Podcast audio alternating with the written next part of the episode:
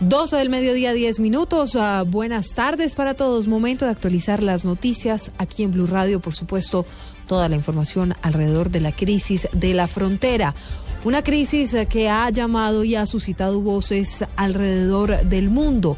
La más reciente es la del Papa Francisco, pues el máximo jerarca de la Iglesia Católica, hoy en el Ángelus, llamó a los colombianos y a los venezolanos a superar esta crisis fronteriza, este enfrentamiento entre ambos países que ha generado a miles de afectados. En estos días, los obispos de Venezuela y Colombia se han reunido para examinar juntos la dolorosa situación que ha creado en la frontera entre ambos países. Veo en este encuentro un claro signo de esperanza. Invito a todos, en particular a los amados pueblos venezolano y colombiano, a rezar para que con un espíritu de solidaridad y fraternidad se puedan superar las actuales dificultades. Escuchamos al Papa Francisco hoy en el Ángelus, hablando sobre la crisis de la frontera y haciendo un llamado para que se solucione en el menor tiempo posible. Pues bien, ya hay reacción de la Iglesia Católica en Colombia.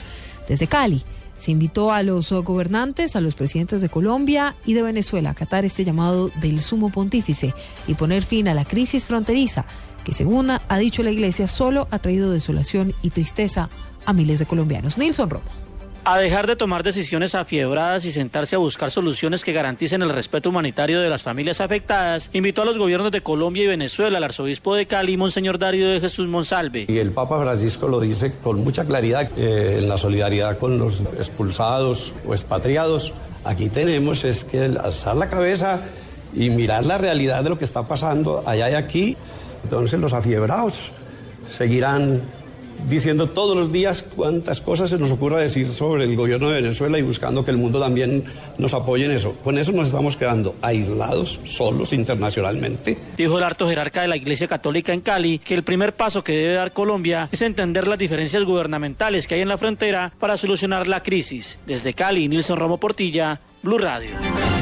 Mientras tanto, la gobernación de Norte de Santander confía en que con la declaratoria de emergencia social y económica que se va a firmar en las próximas horas, por parte del gobierno se evite la escalada en materia de desempleo en la región. Todo esto frente a la llegada de cientos de colombianos provenientes del vecino país. Allí en el puente Simón Bolívar, haciendo un recorrido y un uh, minuto a minuto de todo lo que ocurre, está nuestro enviado especial Julián Calderón. Hola Julián, buenas tardes.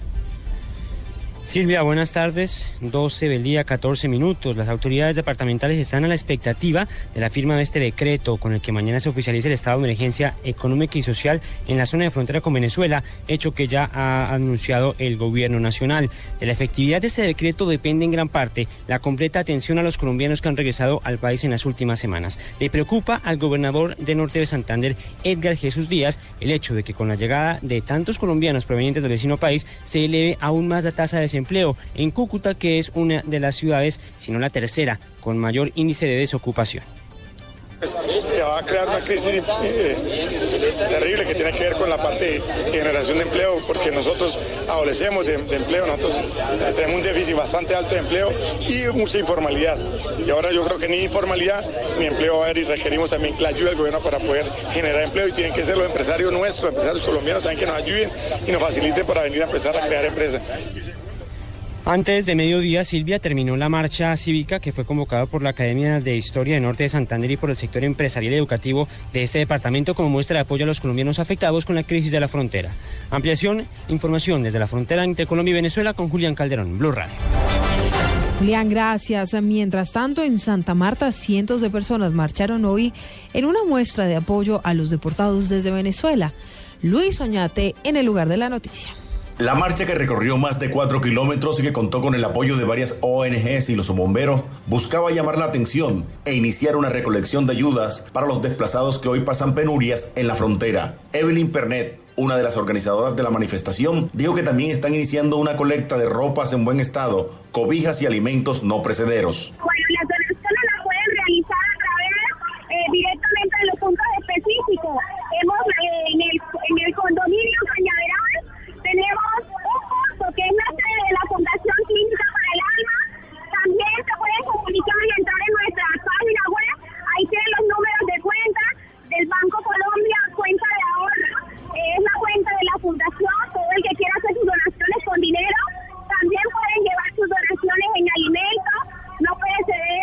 Mientras tanto, a Santa Marta y el Magdalena siguen llegando personas desplazadas en busca de familiares. En Santa Marta, Luis Oñate Gámez, Blue Radio.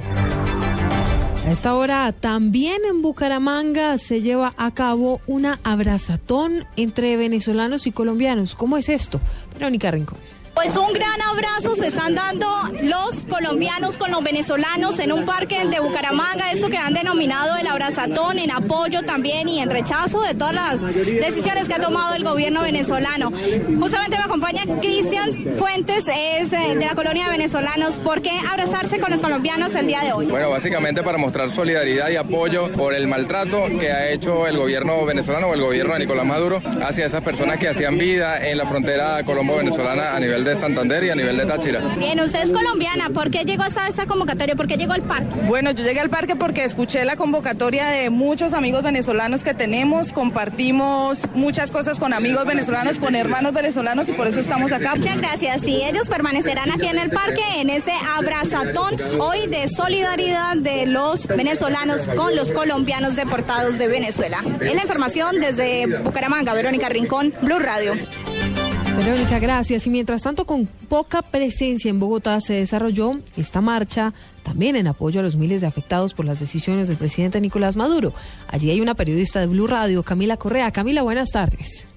Hola Silvia, muy buenas tardes. Pues estamos desde la carrera séptima con calle 72, donde un grupo de jóvenes está implementando una estrategia para demostrar, como ellos mismos lo, han dicho, que Cúcuta es más que una frontera y también hacer un llamado a la cohesión y al sentido de pertenencia con la ciudad. Así lo explicó Paula Bedoya, quien es una de las voceras del proyecto. Bueno, eh, la página eh, tenemos un fanpage que se llama Inside Out Cúcuta. Eh, las fotos que tomemos acá en Bogotá, como las que se han tomado en Cúcuta, van para esa página. a mediano plazo vamos a tener las, las fotos en la página global que es insideoutproject.net y también vamos a hacer unas muestras artísticas en las ciudades con muestras de arte gigantes con los rostros de las personas. Bueno, pues esta comunidad está invitando a todos los ciudadanos a que se tomen la foto en este punto de la ciudad y que también pues se sumen a la voz de protesta. María Camila Correa, Blue Radio. María Camila, gracias. 12, 18 minutos a esta hora. Ustedes escuchan la actualización de las noticias en Blue Radio. El comandante de las Fuerzas Armadas descartó que la muerte de un soldado en la frontera entre Colombia y Venezuela hubiera sido producto de un ataque proveniente de los miembros de la Guardia Nacional del vecino país. Carlos Andrés Pérez.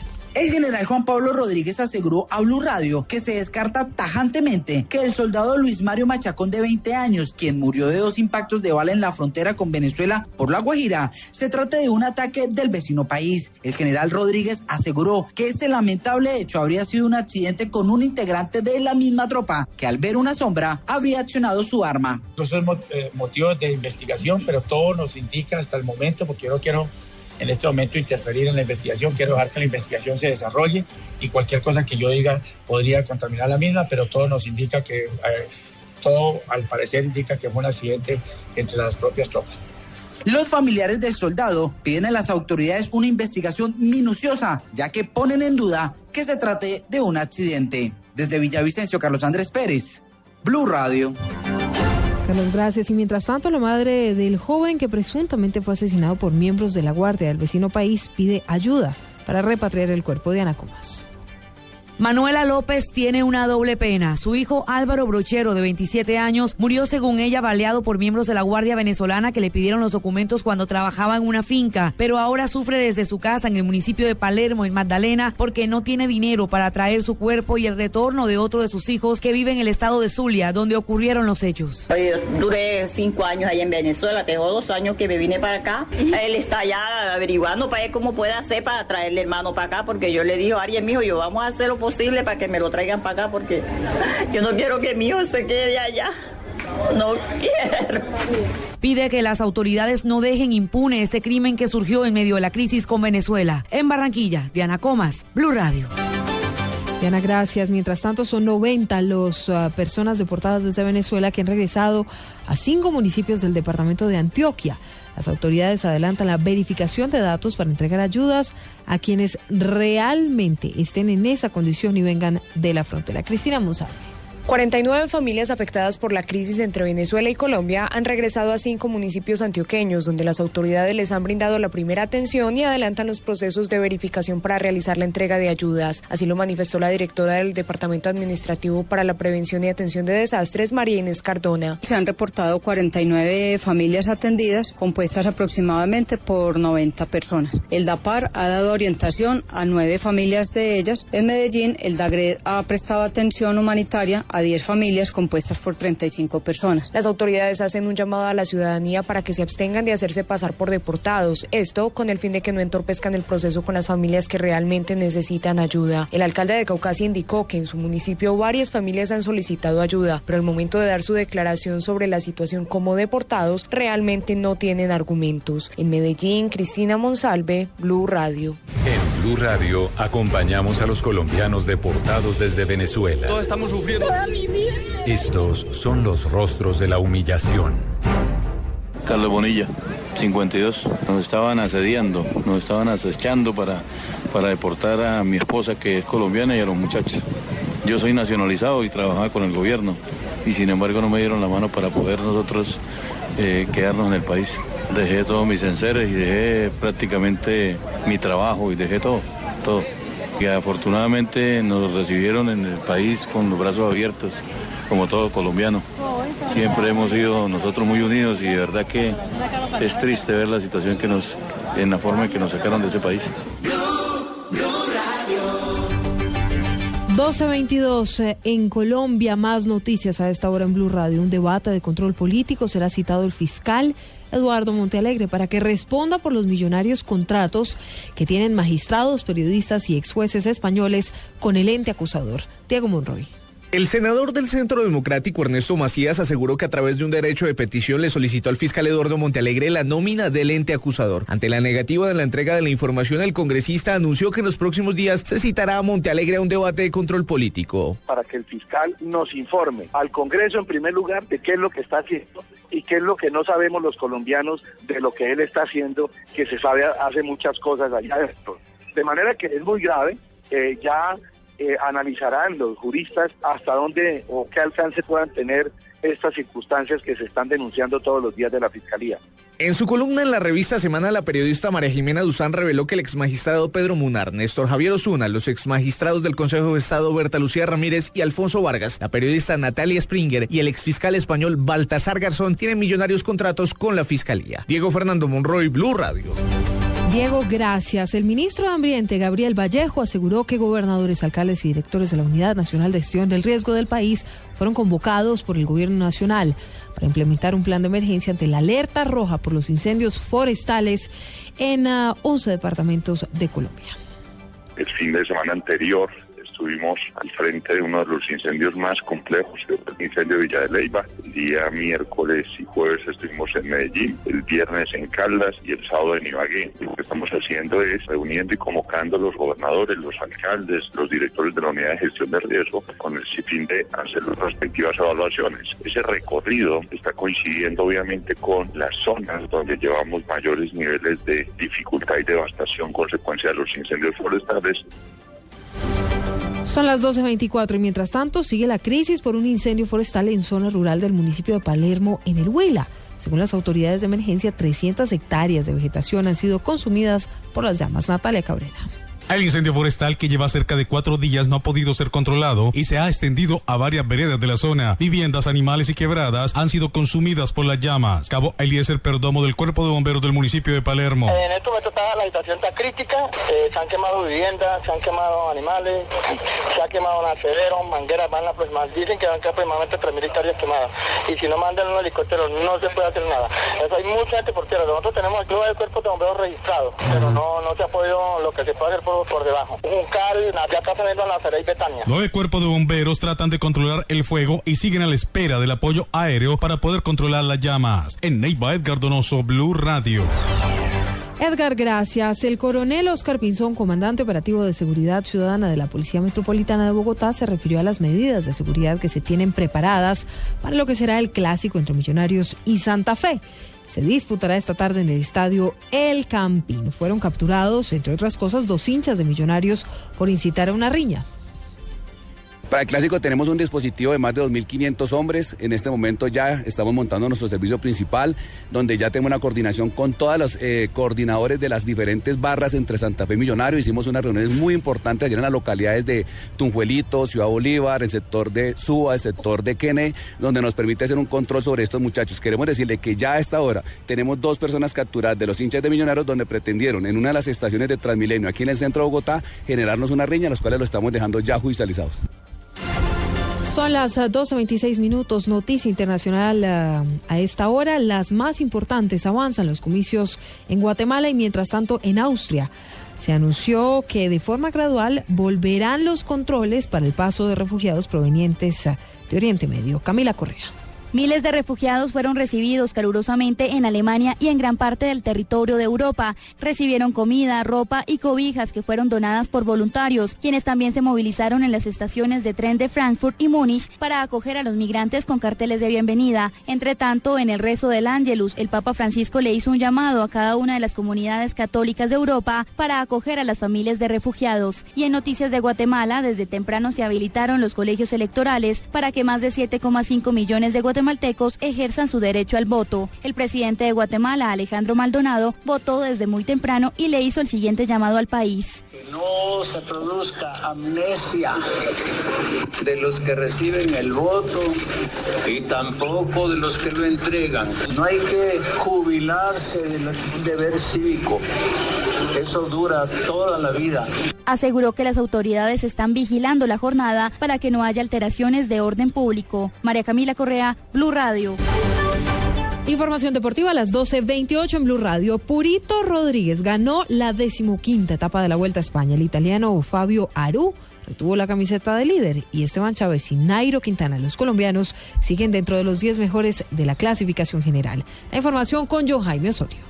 A una semana de concluir, la Vuelta a España no tiene clara su clasificación final. En la jornada de hoy, Purito Rodríguez brilló en la etapa, ganando en la llegada en el Alto de Cabrales y se puso a un segundo del líder Fabio Aru en la clasificación general individual. Los colombianos tuvieron buena actuación con cuarto lugar en la etapa de Nairo Quintana, que llegó a 15 segundos de Purito, y séptimo lugar de Esteban Chávez, que llegó a 20. Nairo Quintana habló al final de la etapa. La verdad que para mí es un premio muy grande porque he vuelto a mi nivel en muy, muy poco tiempo, rapidísimo, después de de haber estado tan enfermo y de pensar en abandonar la vuelta, llegar ayer y hoy como he llegado es bastante meritorio. En la clasificación general, Fabio Aru sigue como líder, Purito Rodríguez está a un segundo, Rafael Maca a 1.24, Tondu Molana a 1.25 y Esteban Chávez a 1.34. Nairo Quintana es el segundo colombiano en la general en el puesto 9 a 3 minutos. El ciclismo con John Jaime Osorio en Blue Radio.